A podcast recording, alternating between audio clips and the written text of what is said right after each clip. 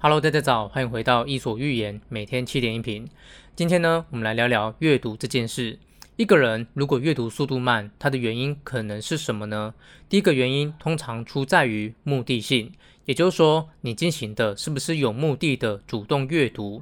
如果你看书是毫无目的的，你就会看得很慢。阅读速度快的人，他进行的一定是有目的的主动阅读。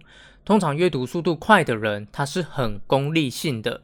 这是什么意思呢？也就是说，阅读速度快的人在阅读之前就已经知道自己想从这本书里面获得什么了，所以在阅读的时候就可以用比较快的速度去对一本书抽丝剥茧。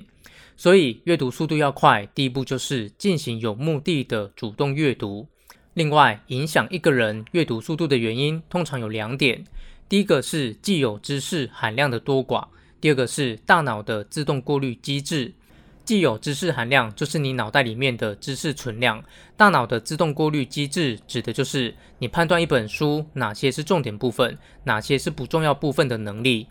至于怎么快速累积既有知识含量，跟怎么样大幅提升大脑自动过滤机制的效率，我已经把它写在我最近出的《高效率极速阅读术》这本书里面了。在这本书里面，我会完整解说这一套阅读方法论。